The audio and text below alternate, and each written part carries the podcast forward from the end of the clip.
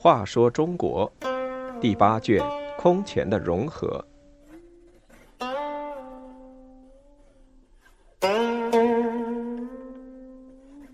二十一，慕容慧谋反。慕容宝为立庶子慕容慧为太子，后者很不满，起兵谋反。慕容宝最终击败慕容慧，但后燕也走向了衰亡。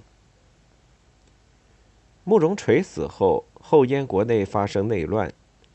慕容宝庶子慕容慧很有能力，母亲出身贫贱，祖父慕容垂很疼爱他，在伐魏时命他镇龙城。临死嘱咐儿子立他为太子。但是慕容宝却喜爱小儿子慕容策，把他立为太子。当时慕容策年仅十一岁，又愚蠢又懦弱。慕容慧对此十分不满。慕容垂的灵柩要送到龙城安葬，慕容宝命慕容慧和张武王慕容宙护送，并命在龙城的兄弟慕容龙带领幕僚官员及部署家眷回中山。慕容慧阳奉阴违，在龙城留下了很多慕容龙的幕僚部署，对慕容宙这个叔祖父也很不尊敬。人们已经看出慕容会有异心。慕容宝退出中山，隆安元年（公元397年）三月，被魏军追击到蓟城，亲近的人都散失了，只有慕容龙率领数百骑兵担任警卫。慕容慧率领两万骑兵前来迎接，慕容宝见他脸上露出怨恨的神情，偷问慕容龙、慕容农为了什么事。二人都说慕容慧年轻，又掌握兵权，这是骄傲的表现，不必介意。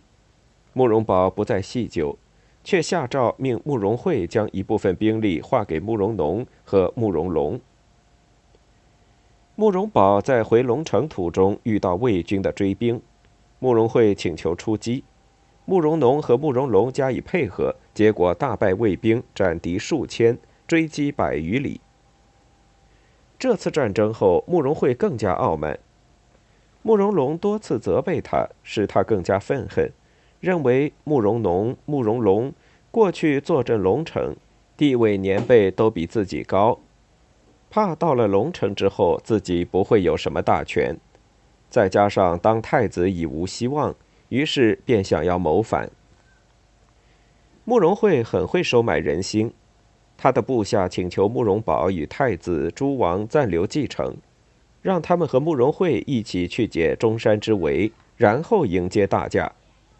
慕容宝左右的人对慕容宝说：“清河王未当太子，神色不平，又有才能和武功，善于收买人心，让他出战，解围之后恐有不轨之事。”慕容宝就对慕容慧的部下说。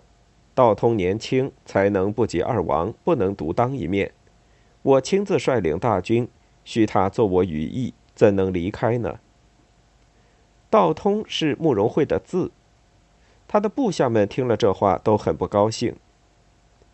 慕容宝左右的人劝他杀了慕容慧。慕容宝对慕容农和慕容龙说：“我看道通神情必反无疑，应该早些除掉他。”慕容农和慕容龙认为他谋反之事尚未暴露，杀他不好。侍御史裘尼圭把这消息传给了慕容慧，同时劝他杀二王，废太子，然后自任太子。慕容慧不禁心动。四月初，慕容宝夜宿广都，慕容慧派亲信裘尼圭带领二十多个士兵，分头袭击慕容农和慕容龙。慕容龙在营帐中被杀，慕容农则被刺成重伤，但裘尼圭却被抓获。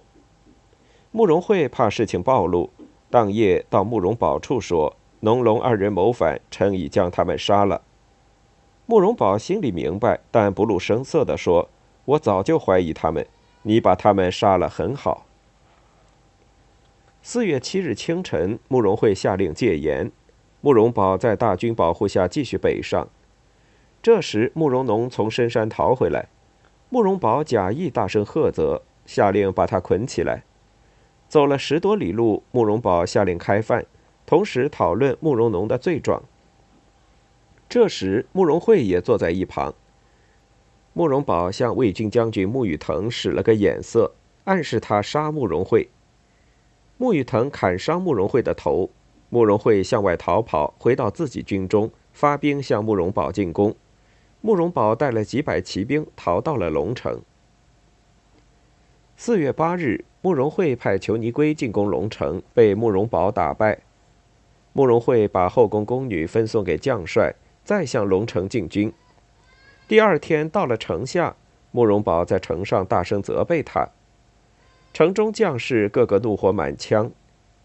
傍晚，慕容宝开门出战，大败慕容慧兵。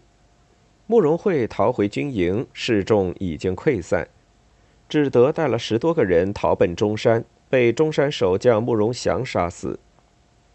这之后，后燕便逐渐衰弱，到慕容熙统治时，终于灭亡。